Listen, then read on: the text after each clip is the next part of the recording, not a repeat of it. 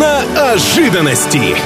Всем привет, с вами Илья Андреев. Продолжаем знакомиться с самыми громкими кинопремьерами грядущего года. Сегодня узнаем, чем порадуют ноябрь и декабрь 2022. Год закончится в компании сразу нескольких ожидаемых кинокомиксов, анонсы которые получили уже давно.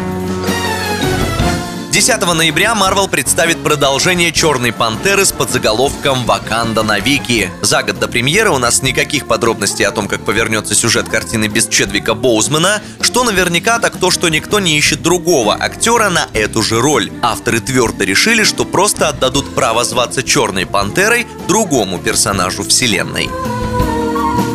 А вот экранизаций комиксов DC в конце года будет сразу пара. В ноябре покажут фильм про Флэша. В своем сольнике быстробегающий супергерой сломает так называемый таймлайн, благодаря чему на экраны вернется Брюс Уэйн в исполнении Майкла Китона. Ну и еще много чего наверняка произойдет. А в декабре в прокат отправится новая история о короле Атлантов Артуре Карри, который наиболее известен как Аквамен. DC и Warner Bros. все пытаются строить собственную киновселенную, как у конкурентов конкурентов, но будем честны, у них практически не получается. Может быть, как раз в 2022 все изменится?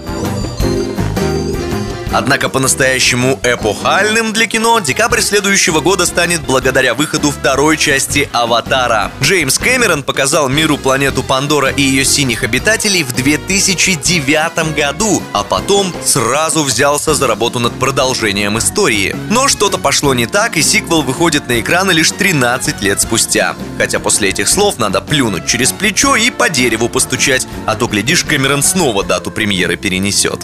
На этом у меня все. Больше новостей о киноиндустрии в киномании на правильном радио. Киноожиданности.